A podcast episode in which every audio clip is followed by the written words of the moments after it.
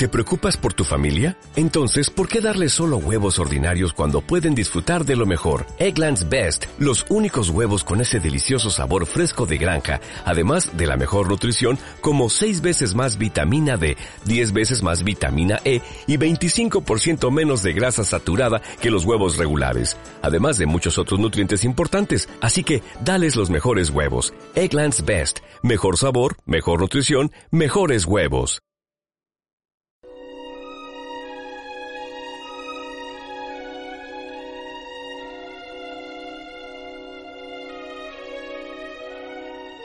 Literatura de pasión.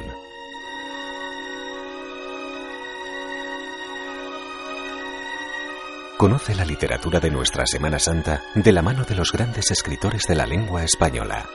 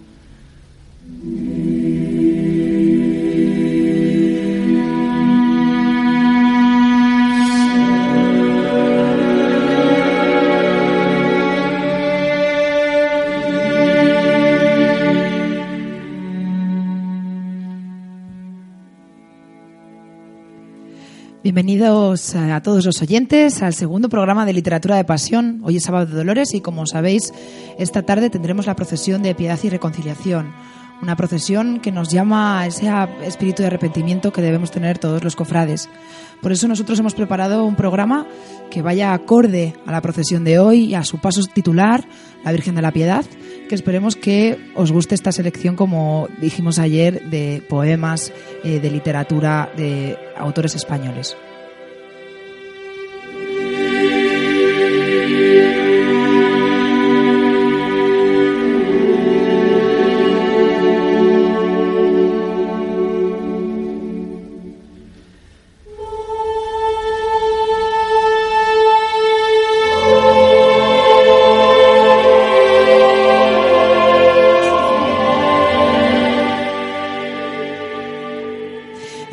Tengo a Anelia Bellisca.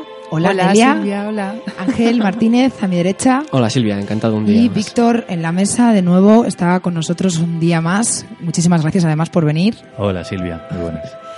Nelia, te vamos a, hoy vas a ser tú el que la que nos hable un poco de esa sección que hemos denominado Palencia en nuestra literatura. Y como bien sabéis eh, recordamos a nuestros oyentes de literatura de pasión aquí en el Cimbalillo Cofrade en la 88.9 o desde la página semanasantapalencia.com ya sabéis que podéis escucharnos o desde la app que luego tendremos un poema de pasión. Tendremos también una pequeña reflexión acorde al evangelio que hemos seleccionado para hoy y terminaremos siempre con un poema que hemos creído eh, oportuno por el día en el que vamos a, bueno, vamos a disfrutar de esta procesión y del día de sábado de pasión.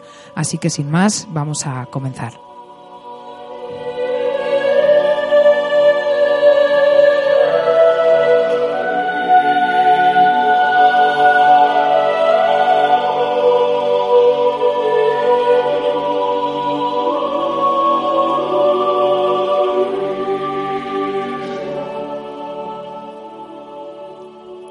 Desde que se entra en la provincia de Palencia, el suelo se quebranta y empieza a rizarse en valles y colinas.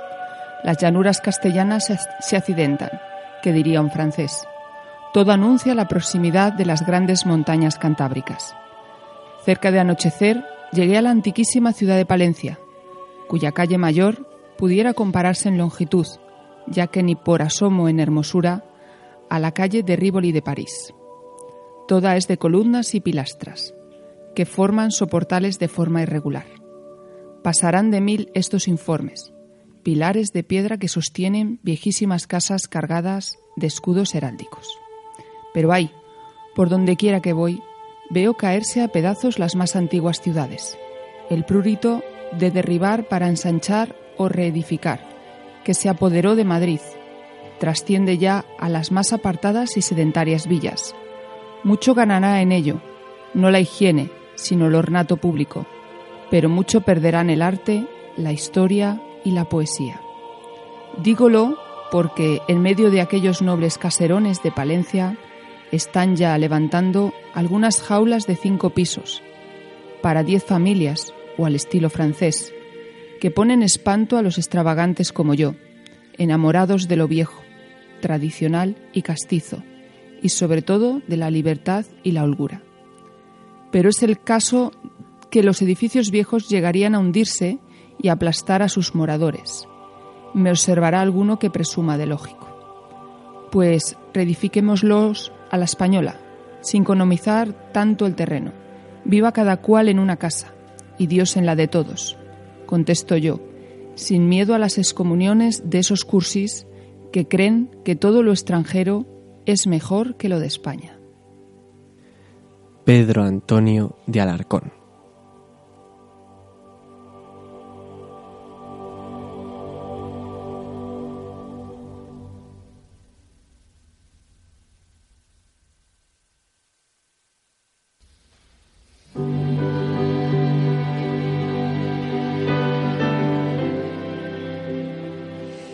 Antonio de Alarcón, nacido en Guadix, Granada, en 1833, murió en Madrid en 1891. Fue periodista y político, y autor de numerosos libros, en su mayoría pertenecientes al género narrativo. Su afición viajera le sirvió para relatar luego lo visto por sus andanzas en libros que hoy pudieran pasar como guías turísticas de época. Ejemplo de ello es Viaje a España, de 1883, en donde se recogen sus impresiones de la provincia de Palencia, desde la entrada en tren por el sur hasta su paso al territorio cántabro.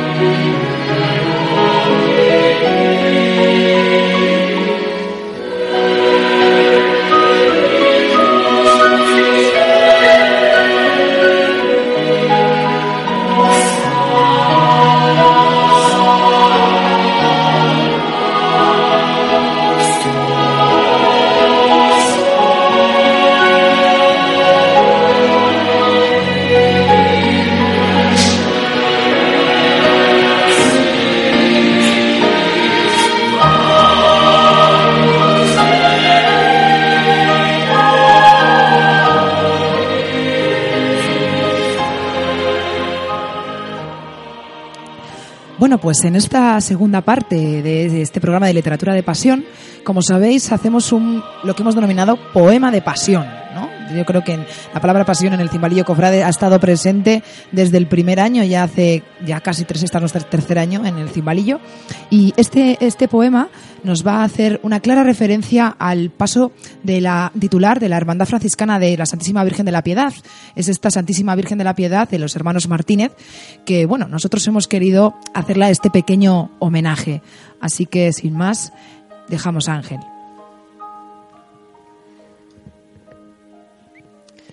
Piedad pide la Madre Dolorosa al cielo por el Hijo de su vida. Qué belleza tan grande en la afligida expresión de la Virgen más hermosa. Sus lágrimas son pétalos de rosa en la cara de cerra derretida. En esa palidez tan desmedida, humilde, la piedad siempre reposa. Qué mundo de dolor en la mirada, qué alma, sin embargo, iluminada de diáfanos destellos en la altura a fuerza de sufrir y de colores, pide piedad para los pecadores, para que ganen luego la aventura.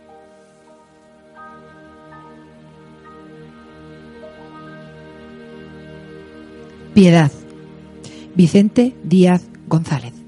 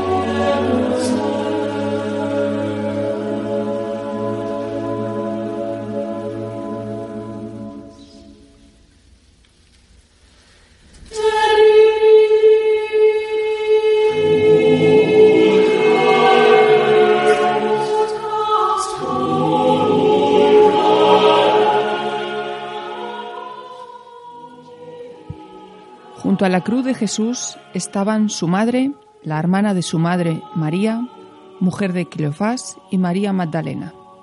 Jesús, al ver a su madre y junto a ella al discípulo a quien tanto amaba, dijo a su madre, Mujer, ahí tienes a tu hijo.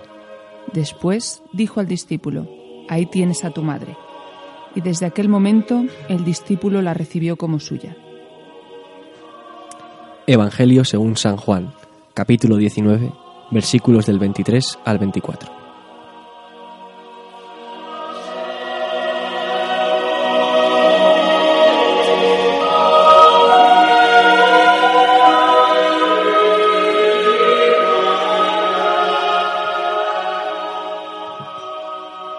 La escena es conmovedora y emociona vivamente. Una madre presenciando la ejecución de su hijo. Sin embargo, María estaba cercana de Jesús hasta sus últimos momentos, lo acompañó y cuidó, y siguió sus pasos y enseñanzas. Y en esos mismos momentos el amor del Hijo se hace presente, ve sufrir a su madre y decide de alguna forma menguar su dolor. Entrega a su mejor amigo, al ser que más amaba, su madre. Sí, es esa la manera de Jesús de mostrarnos su inmenso amor. Ve, a su madre y a su discípulo amado, y entre ellos trama su mejor regalo. Para todos los seres humanos nos hermana con él y nos hace hijos de adopción con su madre. Mujer, ahí tienes a tu hijo, ahí tienes a tu madre. ¿Qué más ternura y bendición podríamos esperar nosotros? El que muriendo da la vida, muriendo nos dio su amor. Es tan claro el amor de Jesús por sus hermanos que les otorga su mejor prenda como el más grato regalo, al entregarle a Juan, a su madre, y a su madre darle a su mejor amigo, como hijo. Se cumple su inmenso amor. No solo ha rescatado al ser humano del pecado, sino que lo reafirma su amor, dándole a su propia madre como nuestra madre.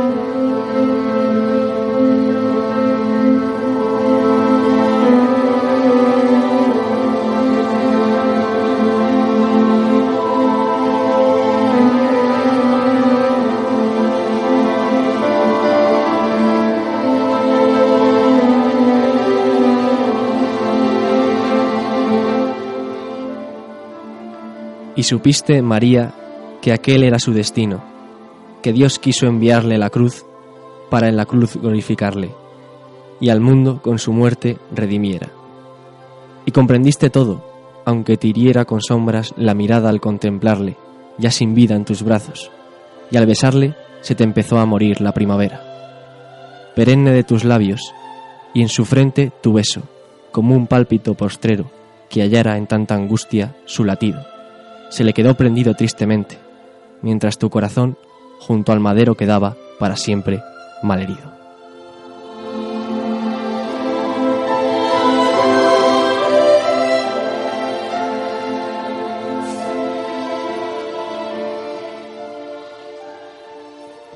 A María Santísima de la Piedad. Francisco Javier Cano Espósito.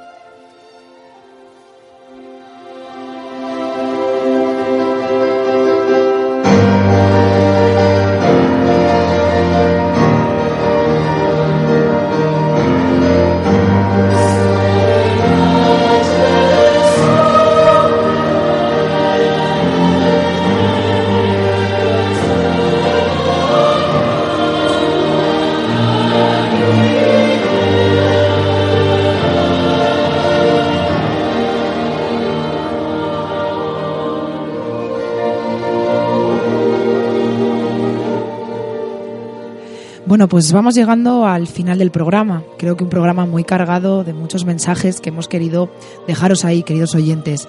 Ver esta noche por las calles de Palencia a esa madre, a esa Virgen de la, de la Piedad que va a recorrer esas calles de las que nos hablaba Pedro Antonio del Arcón, ¿no?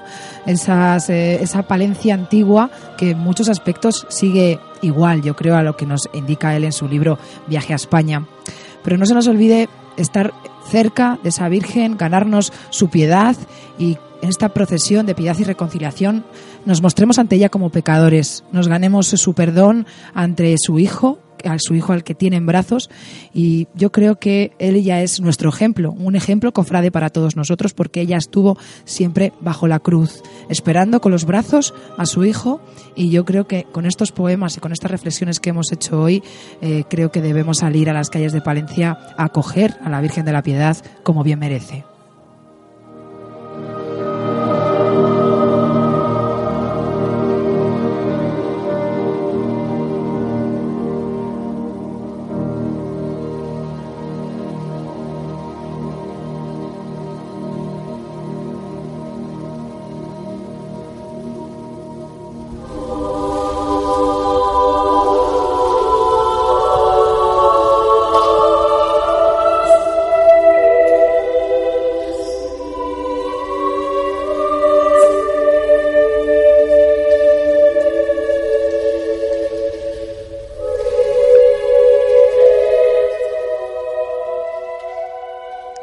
Sobre tus brazos, madre. Mirada perdida al fondo. Ojos de los que brotan lágrimas de dolor ante la muerte de un hijo. Manos ensangrentadas que acogen los corazones afligidos. Pies cansados de tantas idas y venidas. Mas tú sigues ahí, escuchando nuestros dolores, compadeciéndote de nuestros pecados, comprendiendo nuestras aflicciones, porque eres madre y nos amas. Por eso, querida Madre, hoy vengo a reconciliarme con tu Hijo amado, porque quiero prepararme, porque quiero vivir tus misterios con un corazón limpio. Quiero acompañarte en este difícil trago y que escuches mi oración al son de carracas y tambores, ya que, en el fondo, no sé vivir sin tu amor.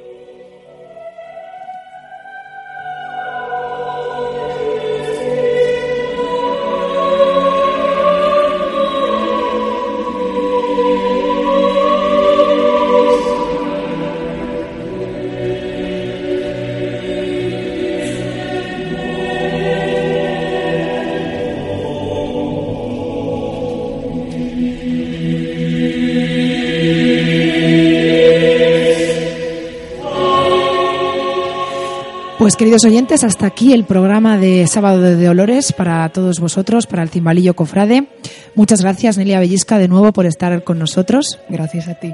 Ángel, muchas gracias. Un placer, Silvia. Víctor Lafuente, muchísimas gracias por manejar este programa. Gracias a vosotros. Y nos vemos a todos mañana, ya sabéis, Literatura de Pasión, Domingo de Ramos, os esperamos aquí un día más.